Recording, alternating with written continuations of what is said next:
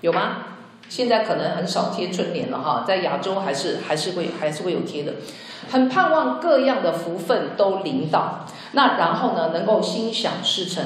那一般人呢，通常呢所求的，我希望的福气啊，大部分都是什么呢？平安啦，啊，然后呢，可能呢，希望经济上面更好啦，家庭美满啦，孩子听话啦，哦，或者是说呢，事业有成啦等等。但是圣经上面怎么说的呢？我们今天要来看一下哈，圣经上面呢有一个特别的一段话，但是我们今天只能看三个。怎么样成为一个有福的人呢？圣经的讲法，诶，跟我们一般的想法有一点不一样哦。马太福音五章三第三节、第七节跟第九节，Echo 的声音好像有点大哦。好，我们一起来读一下。可能有人是第一次读，但是你如果信主已经有一段时间啊，这一段的经文绝对不陌生。好，我们一起来读，请。虚心的人有福了，因为天国是他们的；怜恤人的人有福了，因为他们必蒙怜恤；使人和睦的人有福了，因为他们必称为神的儿子。好。这里面呢，啊，你可以看到我那个把这个这个背景特别画起来哈。虚心的人，怜恤人的人，使人和睦的人，哇哦！这几节经文是在什么情况之下？是谁讲的呢？是有许多的人，包含耶稣的门徒，然后跟着耶稣。那耶稣就上了山，上了山呢，就开口教训，哈，就开口呢跟大家说话，哦，什么是有福的人的特质？那所以呢，这一段话总共有八种的福，有福，有福，有福，被称作八福，被称作登山宝训。那我们通常看到有福，一定说哇，我得，我得，我得，我得。其实呢，有福在圣经的原文的意思是指着你里面涌出来一个极大的一个欢喜快乐，觉得自己好幸福哦，不管你有没有。你都觉得非常的幸福，从内心深处你感觉到满足，这是有福的人。我们来看一下，这里讲到虚心的人，所以我第一点是叫做邻里贫穷。哎，这个字有点深奥哈。来跟旁边说邻里贫穷。邻里贫穷。说奇怪了，贫穷的人怎么会有福呢？这就是圣经讲的虚心的人。彼得前书五章六节，我们先读一下，然后呢，啊，我来说给大家听。彼得前书五章六节，来，我们一同来读。所以你们要自卑，伏在神大能的手下，到了时候，他必叫你们升高。这这一节经文到底是在讲什么？什么叫做又自卑？自卑不是不好吗？要伏在神大能的手下，然后呢，神就给我们升高，什么意思呢？其实他这一个经文的意思是说什么呢？这里的自卑不是我们觉得的自卑，说好我不行，我很不行，而是讲到谦卑。他的前面一句话说：“神阻挡骄傲的人，赐恩给谦卑的人。”意思是说，我们要在神的面前谦卑顺服。无论我们今天的环境如何，要知道人的能力有限，人的才能有限，口才有限，专业有限。我们愿意相信说，上帝在掌权，我们愿意来依靠他。这样的人。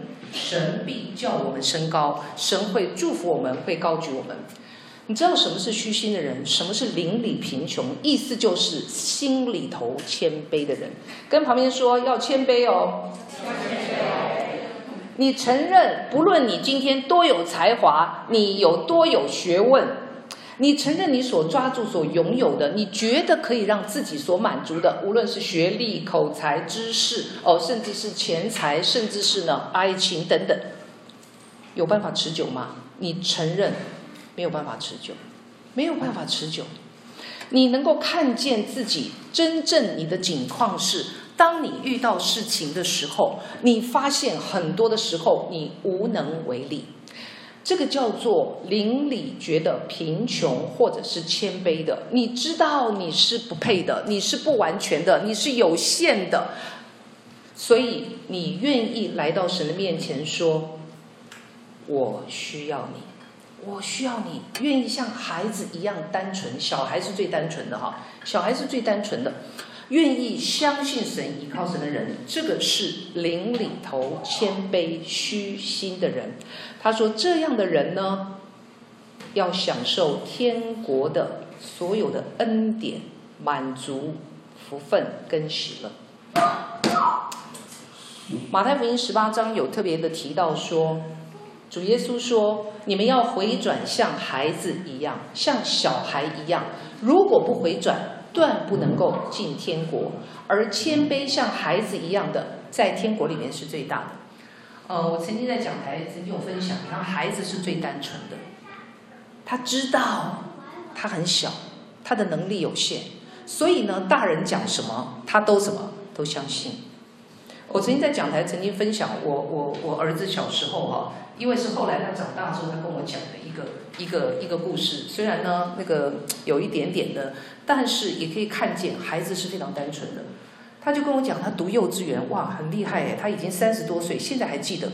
他读幼稚园的时候呢，那老师就跟他讲说：“来，哲浩啊，来，你到那间到那间教室去，有糖吃。”我儿子就很单纯，就进去了。结果进去就被打了一针预防针，然后呢，的确有糖吃。你会发现到一件事情，你说那不是很蠢吗？亲爱的弟兄姊妹，你知道吗？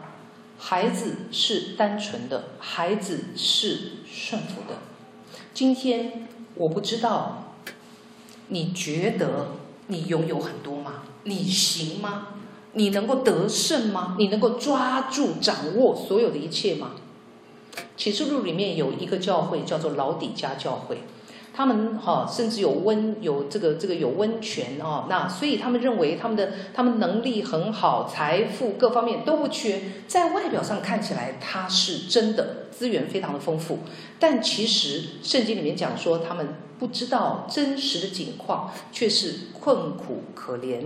瞎眼睛需要买眼药，亲爱的弟兄姊妹、好朋友，如果你今天没有看见那个永恒天国的那个宝贝，你不知道说只有神才能够给予真正的富足。你知道箴言怎么讲？耶和华所赐的福使人富足，并不加上忧虑。请问你有很多的忧虑吗？你有很多你觉得你很害怕会失去的吗？或者你觉得你已经失去了一些的东西，而这些是回不来的？你在这个当中里面在挣扎吗？圣经里面有一个人物很有意思，叫做雅各，听过没有？好，听过哈。雅各，因为我们如果你有按照圣经的那个进度的话，哈，现在的进度是在创世纪，哈，正好在雅各，雅各的哈，紧接着约瑟。雅各的是这个人呢，很有意思的一件事情，因为他出生的时候，他跟他哥哥是双双生子，哈，就是双双胞胎。他抓着他哥哥的脚跟出来的，抓着他的脚跟出这样出来，可是还是慢了。所以呢，呃，这个就给他取名叫雅各，意思就是抓。哦，这名字真的很重要，名字真的很重要，因为雅各的几乎是前半生，他不断用自己的聪明才智。去抓很多他觉得很重要的东西，包含呢，他用一碗红豆汤就骗了他哥哥长子的名分，包含他用计谋骗取了他爸爸的祝福。当他的哥哥因为呢恨他要杀他的时候，他就开始害怕，就逃，逃到哪里去呢？投奔他的舅舅拉班。可是呢，一山还比一山高，他的舅舅比他更厉害。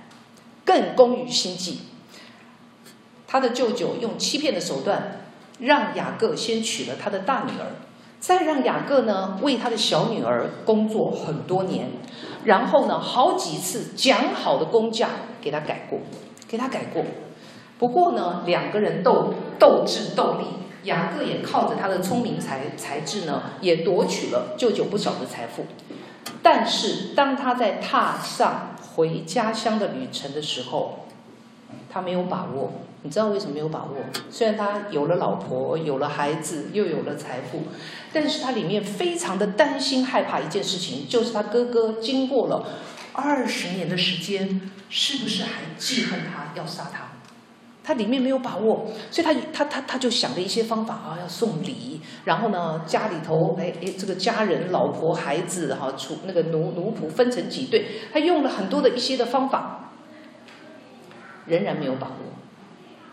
他做了一件事情，他来到神面前，谦卑的向神祷告，承认他不知道结果会如何，他求神保守他，求神引导他。后来。神做了一个很有意思的事情，让雅各在雅伯渡口遇见神，并且还跟神摔跤，因为当时他可能并不知道，啊，就是神自己。然后在这个当中呢，他费了半天功夫，好不容易把对方要打倒了。这这个故事很有意思，其实没有想到，正在觉得自己得胜的时候呢，那个人就其实是代表了神自己。有的地方说是天使，就把雅各的大腿窝轻轻地扭了一下。从此他的脚就瘸了，施展不出力量。你知道这代表的是什么呢？雅各凭着自己的聪明财力，好像看起来很棒，可是跟上帝的能力一相比的时候，完全算不了什么。神一摸你，前面费了半天力气，没有用，使不上力。雅各到那一刻才发现一件事情，他自己觉得。他很有计谋，很聪明的，这一些东西是不可靠的，是渺小的。他真正认识到，原来只有神才是有能力的，才值得信靠。之后，他的名字被改过，从雅各改成了以色列。以色列是什么意思呢？他真正的意思是说，与神与人在。比力气的时候都得胜，哎，明明他输了，怎么会得胜呢？当一个人认识我们自己是软弱的，是不行的，是有限的，愿意来到神的面前来倚靠神的时候，他在神的面前才是真正的得胜者，才是真正的得胜者。因为人的一生，我们今天在顺境的时候，可能你没有感受。但是如果今天突然来临了，包含一个病痛，包含一个突然来你没有想到的一个灾祸也好，没有预期到一些的事情的时候，你才发现人的有限。这个时候，你才能够真正经历神的同在、恩典跟祝福。你知道后来神很保守，保守雅各，让呢。以扫带了四百人来的时候，并没有伤害他的弟弟，反而他们兄弟两个人抱头痛哭，二十年来的积怨一笔勾销，这是他原先没有想到。圣经怎么说呢？圣经说你要专心仰赖耶和华，不可倚靠自己的聪明，在你一切所行的事上都要认定他，他必指引你的路。虚心或者是邻里谦卑是一个态度。也是一个看见，更是一个选择。亲爱的弟兄姊妹、好朋友，我不知道你是灵里面贫穷、谦卑的人吗？你看到自己的有限跟不足吗？还是你觉得我是很有能力的？我是很有能力的。你愿意放下自己所抓住的，来到神面前，承认我们需要神的拯救、神的帮助。愿意进到神国度里面一切的丰富吗？有一首歌哈，是一首流行歌曲，叫做《我愿意》，有没有听过？王菲把它唱红了。你说，诶，这首歌你知道它怎么来的吗？黄国伦弟兄，有人叫叫黄国伦老师哈啊，我我本人呢那个不太认识他，但是我知道这一首歌怎么来的，是在什么情况之下？国伦弟兄写出来的，你知道吗？黄国伦呢，他从小他非常的非常努力用功，所以呢，他在高中的时候念的是全台湾最有名的男校，好，最有名的男校。如果你是从台湾来的，因为我们当中很多都是从中国来的，所以就不知道哈。那呃，在台湾呢，有这个很有名的男校，有很有名的呃，所以呢，黄国伦跟这个 Mars 也算是校友哈，因为 Mars 也是那个学校毕业的。他会唱歌，会弹吉他，会写诗，会画画，啊，好像看起来是非常非常有才华的。到上大学的时候，他开演唱会，演话剧。是学校的名人。当有基督徒跟他传福音的时候，他是呢羞辱人家，因为他觉得他不需要，他不需他不需要。可是他的里面，他觉得非常的空虚跟寂寞，那是别人看不见的。后来当他大学毕业的时候去当兵啊，那么就是这个连续剧里面的故事。当去当兵的时候呢，他的交往多年的女友就离开他而去了，离开他而去了。他的母亲成为基督徒，向他传福音的时候，他不觉得有需要。之后他去工作，发生了一件事情，就是他得了肾结石，要住院开刀。这个时候呢，因为他的母亲常常为他祷告，他就做了一个动作。他说：“我真的很不想开刀，上帝，你如果是真实的，我，你就让我结石能够排出来。”他做完祷告，后来去洗手间。神真的垂听他的祷告，就排出他形容是像拇指大的那个石头。医生也觉得非常惊讶，因为再照 X 光的时候不见了。后来他真的成为成为基督徒，但是很抱歉，他的里面仍然觉得他是有能力的，他是有才华的，他可以靠自己。他进了唱片行哈。觉得自己很行，也不想打卡，也不太瞧得起老板，结果后来被竟然被老板开除，三年之久，他都上神都没有让他找到工作，三年哦，家里蹲，在家里头蹲，他再次谦卑的来到神的面前，承认他的有限，他再有才华，没有人欣赏，没有伯乐，有什么用呢？后来神又开路，让他进了另外一家唱片公司。上班的第一天，第一个差事就是帮王菲写歌，没有灵感，没有灵感，他就他就跟神做一个祷告说：“我愿意把我的曲才华，也是从你那边来的音乐，通通献给你，通通献给你，求你来使用，给求你给我灵感，让我写一首歌是为你，我愿意献给你，我愿意为你，我愿意为你忘掉过去。”祷告完非常奇妙，我愿意这首歌的其实是诗歌，他写给上帝的。这首旋律就在他的里面一直回响。他拿起吉他，照着这个旋律，十分钟完成。这是他自己讲的，十分钟完成。后来这首歌成为排行榜上的第一名。当然之后神给他有更多的一些的磨练，但是之后他看见一件事情。他需要谦卑来到神的面前祷告寻求神，祷告寻求神之后，他常常跟人家分享他怎么来经历这位神奇妙的一个作为。圣经怎么说的？人心多有计谋，唯有耶和华的筹算才能立定。亲爱的弟兄姊妹，我不知道你现在你的想法是如何，我自己。在没有信主之前，我也不敢讲，现在完全都没有骄傲在里面。但是我越来越发现，我经历了许多事情之后，越来越发现人的能力、才智，我所依靠的好有限。甚至今天我能够站在这里要分享信息，我都需要神的同在。神要给我口才，给我胆量，给我信息，不然我怎么讲得出来呢？来，我们看第二个。刚刚讲到邻里贫穷的人，虚心的人是有福的，因为天国是他们的。来，第二个叫做怜恤别人，跟旁边说怜恤别人。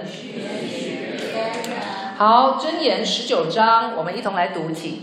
怜悯贫穷的，就是借给耶和华，他的善行，耶和华必偿还。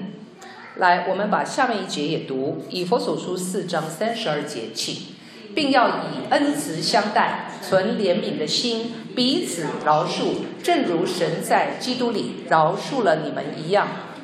诶，这里刚刚我们读了两节的经文，箴言讲到说是怜悯贫穷的，就是借给耶和华。然后讲到说，不只是物质上面的一个连续，要以恩慈相待，彼此饶恕。亲爱的弟兄姊妹，什么是连续？什么是连续？是看到游民，看到乞丐很可怜，给他，只有这样子吗？它是一个内心的一个状态，是你怜悯、体恤、懂得去体谅别人的软弱，懂得体谅别人有疾病、有痛苦。你知道，很多的时候，我们自己没有经历到那些事情的时候，我们不会感同身受。我们在座的都得过感冒，对不对？有没有从小到大一次感冒，你从来没有感冒过的？哇，那真的是，哎，没有人举手，可见的每个人都，因为你经历过，所以你知道感冒舒不舒服？不舒服，那个叫做感同身受。亲爱的弟兄姊妹、好朋友，你知道吗？这里讲到说，当我们连续，我们站在对方的一个角度去体恤他身心灵的一切的需要、物质的需要，甚至体恤他的失败、他的挫折、他的软弱的时候，神就会连续我们，把我们好像不应该得的给我们。你知道，现在的世代的里面，我们都很清楚，人跟人之间充满的是什么？是自私，是尊敬，是比较，是冷漠。很多的时候，我们往往因为忙碌，因为呢里面的那个冷漠，我们看不见，在我们的环境的里面，无论是家庭，无论是甚至是教会，甚至是我们办公室，我们的社区，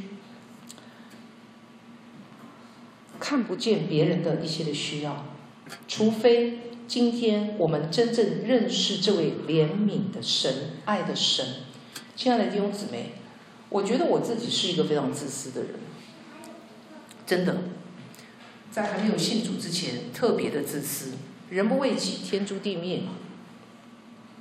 我顾念别人，谁来顾念我呢？可是当我认识了耶稣的时候，我发现到一件事情，我发现到一件事情。原来今天真正的爱跟同情、怜悯，才能够真正的来带出祝福。亲爱的弟兄姊妹，我不知道你曾经或者你经历过这一位神的永不止息接纳的爱吗？你经历过他吗？圣经说，神就是爱，神就是爱，除非今天我们得着这位爱的神。我们才能够像耶稣一样的去分享爱，才能够愿意把我们的关怀啊，无论是口头上的，或者是行动上的，把我们的时间跟金钱分享出去。圣经说，施比受更为有福，意思是说，你给出去的时候，代表你是有余的，你是充足的，给出去的人是有福的，并没有失去。愿意给出去的人，上帝会给予你更多。上帝会给你更多。有一个故事提到，有一天，俄国的一个作家哈屠格涅夫呢，在路上，他看到一个乞丐，那乞丐就跑来跟他讲说，他肚子好饿，可不可以给我一点钱，让我可以去买个面包？那这个屠格涅夫说好，他就左掏右掏，就发现呢，他出来的时候呢，挺匆忙的，竟然没有半毛钱。他就对那个乞丐说：“弟兄啊，对不起，对不起，我今天。”很抱歉，连一毛钱都没带出来。那个乞丐说：“谢谢你，谢谢你。”屠格涅夫觉得非常惊讶，我什么都没有给你，你怎么谢我呢？那个乞丐说：“我谢谢你拯救我的性命，因为四十年来，我因为我是个乞丐，我因为我是个贫穷，非常的贫穷，我感觉到被整个社会都遗弃，所以呢，我根本就决定不太想再活下去了。而你。”是第一个叫我弟兄的人，让我的里面重新感觉非常的温暖，我对生命跟生活重新燃起了盼望。亲爱的弟兄姊妹，愿意体恤别人、怜悯别人，是因为我们知道自己可能也不完全，自己也会犯错、软弱、不足。保罗说。有谁软弱，我不软弱呢？有谁跌倒，我不焦急呢？马太福音主耶稣也讲到说，我们饶恕别人的过犯，我们的天父也会饶恕我们的过犯。如果我们不饶恕别人的过犯，我们的天父也不饶恕我们的过犯。亲爱的弟兄姊妹，在我们的生活的当中，你知道吗？连续也包含了饶恕，连续也包含了饶恕。马太福音十八章，主耶稣讲到一个故事，哈，一个一个一个比喻，他讲到说，天国好像一个国王跟他的仆人算账，结果呢，有一个仆人欠了主人一千万两银子，他根本还不起，因为那个是天文数字，主人就动了慈心，就觉得说，哇，好可怜哦。那难不成要把妻子儿女通通都卖了吗？所以后来呢，这个仆人一直求主人就释放他，同时免了他所有的债，好不好？非常的好。可是这个仆人一出来的时候，一看，哎呀，刚好有一个欠他十两银子的人出现在他的前面，他就揪住那个人，抓住他的那个喉咙，好，然后跟他讲说：“还我钱，十两，快点，一两都不能少。”那个人说：“求求你，我我一文都没有，不要说一两。”他很生气，不行，你今天非还我钱，就把他抓到关到监狱里面去。这件事情传到主人的耳朵里面，主人非常的生气，就把这个仆人带回来说：“你难道不应该怜恤你的朋友吗？像我怜悯你，赦免你。”然后免了你所有的债一样吗？主人就把他交给掌刑的，只等他还清了所有的债。亲爱的弟兄姊妹，这个这个这个比喻在最后，主耶稣在这里提醒你们：个人若不从心里饶恕你的弟兄，我天父也要这样待你们了。亲爱的弟兄姊妹，连续人不只是在言语跟行动上面来关怀。我们身边的人，特别是我们的家人，我们经常接触到的人，我们要从里面完全的饶恕。你知道饶恕是什么？有没有打过电脑？不是叫你把记忆完全删掉，你里面的介意，你里面的那个不舒服，把它 delete 删掉，忘。亲爱的弟兄姊妹，好朋友。你知道吗？当你饶恕别人、接纳别人的时候，怜悯别人的时候，你知道吗？你自己要得着最大的喜乐跟祝福，还有平安。我自己信了主之后呢，非常有体会的是，因为我经历神爱的一个医治，所以我开始，我本来非常恨我的父亲，我讲过非常多次，是因为这个事情一直提醒我。可是呢，当我经历神的爱的时候，我开始。看到我的父亲，开始体会到我的父亲，原来他年纪轻轻就经历战乱，然后呢，远离家乡，而且结婚之后，他要面对很多生活、教育子女的压力，他根本不懂得怎么当一个开明的父亲。那个痛苦，那个挣扎，是我原先我不会看见的，我只想到他怎么伤害我，所以我的里面深深的、深深的涌出来，我相信是从神那边来的一个怜悯。就是我觉得我的爸爸也很可怜，他其实非常爱我们，可是为什么他做出来的是一个伤害呢？我开始接纳他，在他还没有被主接走之前呢，我每一次回去我都跟他讲说，我好爱他，他就很不自自在，因为华人的不要说是他，连我妈妈我要去拥抱他的时候，他也觉得啊，这是干干什么呢？去拥抱他，跟他说话。因为在家里，大家都怕他，谁知道他的内心深处在想什么呢？他好开心哦，他好开心。我发现，当我接纳他，当我当我爱他的时候，神的爱跟怜悯更多的来充满我，而我有经历好大的喜乐跟自由。亲爱的弟兄姊妹，今天你我在我们的家里面，在教会，在职场，在你的环境。跟你的亲戚朋友也好，你不认识人，你的同事点头之交，你是一个连续别人的人吗？来，第三，使人和睦，跟旁边说使人和睦。使人和睦。以弗所书第二章十四到十七节，哈，呃，这几节经文有一点点长，哈，有一点点长。那呃，我想要就是说呢。带大家一同来读一下哈，因为我相信我们在座的有很多人可能呢，以佛所书是什么，这个都没有读过。好，我们一同来，请因他使我们和睦，将两下合而为一，拆毁了中间隔断的墙，十五节，而且以自己的身体废掉冤仇，就是那记在律法上的规条。要将两下借着自己造成一个新人，如此便成就了和睦。十六节，既在十字架上灭了冤仇，便借这十字架使两下归为一体，与神和好了。第十七节，并且来传和平的福音给你们远处的人，也给那近处的人。这段经文到底在讲什么啊？这段经文是在讲到一件事情，人因为。违背了神的命令，犯罪得罪神，被赶出了伊甸园。这记载在创世纪哈。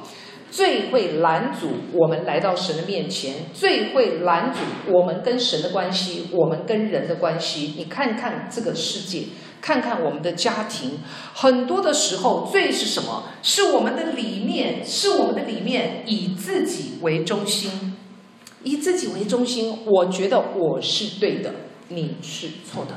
这会拦阻我们回到神的面前。这里说，耶稣基督在十字架上钉死的时候，他说拆毁了中间隔断的墙，拆毁了中间隔断的墙。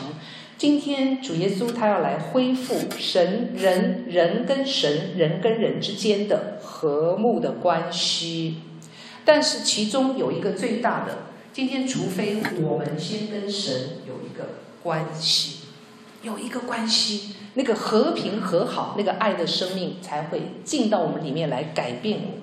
就像刚刚我在这个当中分享的，我原本是很自私的，怎么后来会从我爸爸的角度去看呢？那个从哪里来的？从神的生命来的。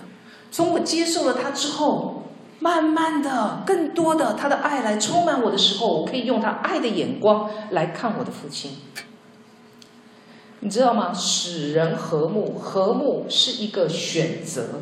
你要不要选择做一个使人和睦的人，也是一个行动。亲爱的弟兄姊妹，我刚刚已经特别提到，这个时代、这个世界充满的是什么？是冷漠，是不信任，是怀疑。呃，我之前回台湾去的，我记得有一次，哎，好像是圣诞节，圣诞圣诞节之前，我回去的时候。我就很深的感触，我不知道应该中国有没有铁窗铁门，没有注意到啊，中国有没有有没有装铁窗铁门？台湾几乎都装铁窗铁门，大家隔着铁窗铁门看。有一次呢，我我就是拿了啊当地教会的哈这个我家附近的教会的这个邀请的一些的那个单子啊，有一些活动，然后我就去敲邻居的门，想不想听他们什么反应？有的有的是那个，有的是走那个洞，所以这个这个这个很正常。还有的是呢，开一个小缝，你要干什么？有一家我从来没碰过，你知道吗？当我去按那个，他说谁？我说你的邻居，因为我们那一栋总共有十九楼，而且有 A A B C D，我看好 A B A B C D E F，好像有蛮多栋的，所以有几百个人那样子。但是呢，其他的洞呢，那个电梯我是上不去的啊，是上不去的，只能自己的那个，就是因为它它有感应器。啊，他说里面就传说谁？我说邻居想认识一下你，等了很久。他说有什么事啊？然后后来等了好久，他来开门。你知道，我就里面听到那个声音哦，把我吓一大跳。听到呢开锁的声音。King Kong King Kong，总共大概有四道锁，起码意思是说，除了大门之外呢，里面还有不止一道锁。哇，他非常惊讶。然后呢，出来了，他用一个怀疑跟不信任的眼光说：“你是住哪一层的？”亲爱的弟兄姊妹，你知道这个世代的那个里面充满了不信任，充满了不信任。所以我们需要去主动的在这个当中去分享，去主动的跨出那一步，主动的去成为那个和睦和平之子。靠着我们自己能做吗？答案是不能。答案是不能，因为有些人真的不可爱，对不对？有些人真的不可爱，有的有的人对他很好，可是呢，他就是就是就是还是那样子。亲爱的弟兄姊妹，靠着我们的个性，靠着我们的修养，靠着我们的忍耐是没有办法做到的。我们需要，除非我们认识神，依靠他的爱和能力，才有办法让神来洁净我们心里头所想。当我们看见别人对我不好的时候，或者羞辱我们，或者态度很冷漠的时候，我们在想什么？我们觉得说，哼，你打我一拳，我踢你一脚，还是我是我们的里面说，我定义要以善胜恶，我定义要用爱来胜过。亲爱的弟兄姊妹，你怎么想会影响到你怎么说？今天家里面也好，在办公室也好，在职场也好，很多的时候，因着我们说了一些不是祝福的话，是批评论断、负面咒诅的话，所以破坏了和谐。亲爱的弟兄姊妹，《撒母耳记上》里面记载了一个故事，是大卫，他还没有做王的时候，扫罗王非常的妒忌他。不断的追杀他，可是他选择什么呢？退让躲避。他有好几次可以杀掉扫罗王，这个地方记载的说，但是他尽力维持和睦的关系，他不代替神去做审判。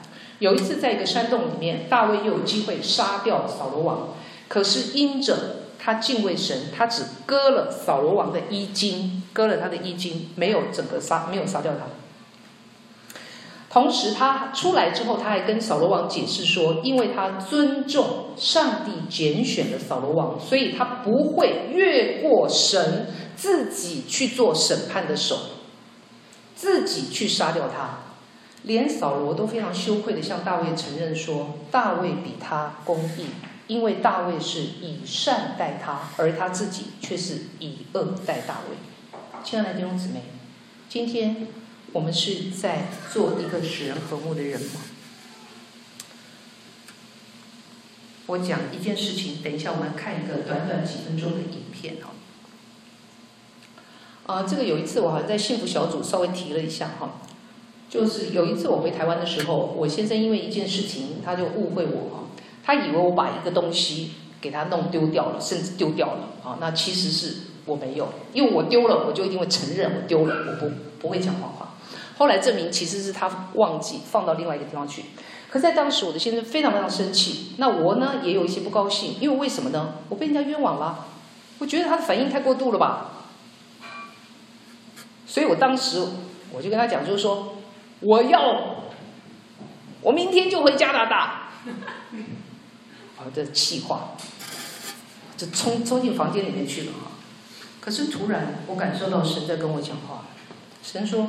孩子，这是你要的结果，是不是？Hello，这是你要的结果吗？主耶稣跟我讲说：“想想看，我为什么钉在十字架上？我钉在十字架上的目的是什么？”就在那个时候，我很快的做了一个决定：我要学习耶稣。他在十字架上第一句话说：“父啊，赦免他们，因为他们所做的，他们不知道。”我愿意成为和平和睦之子，我要顺服神，所以我立刻改换心情，然后呢，跑出来，我就当着孩子两个孩子的面，啪啦一声坐在我先生的大腿上，然后呢，看着他生气的那个脸，然后呢，我就呢一副嗲声嗲气跟我先生说：“老公，我们不是应该相亲相爱吗？”好，我现在还是很生气，他咬牙切齿说：“我们当然是相亲相爱的。”接着他又继续，接着呢，我看看他那样子实在是不像相亲相爱，我就说：“可是为什么我看你的样子一点都不像呢？”那我先生一看我那样子，他就笑出来。本来是一场大冷战，后来云消雾散。亲爱的弟兄姊妹，箴言说：“恨能挑起争端，爱能够遮掩一切的过错。”今天在人际关系冷淡、紧张甚至破裂的这样的一个时代的当中，你我用什么样的一个态度来面对呢？我们现在来看一下短片，可以给我放放一下吗。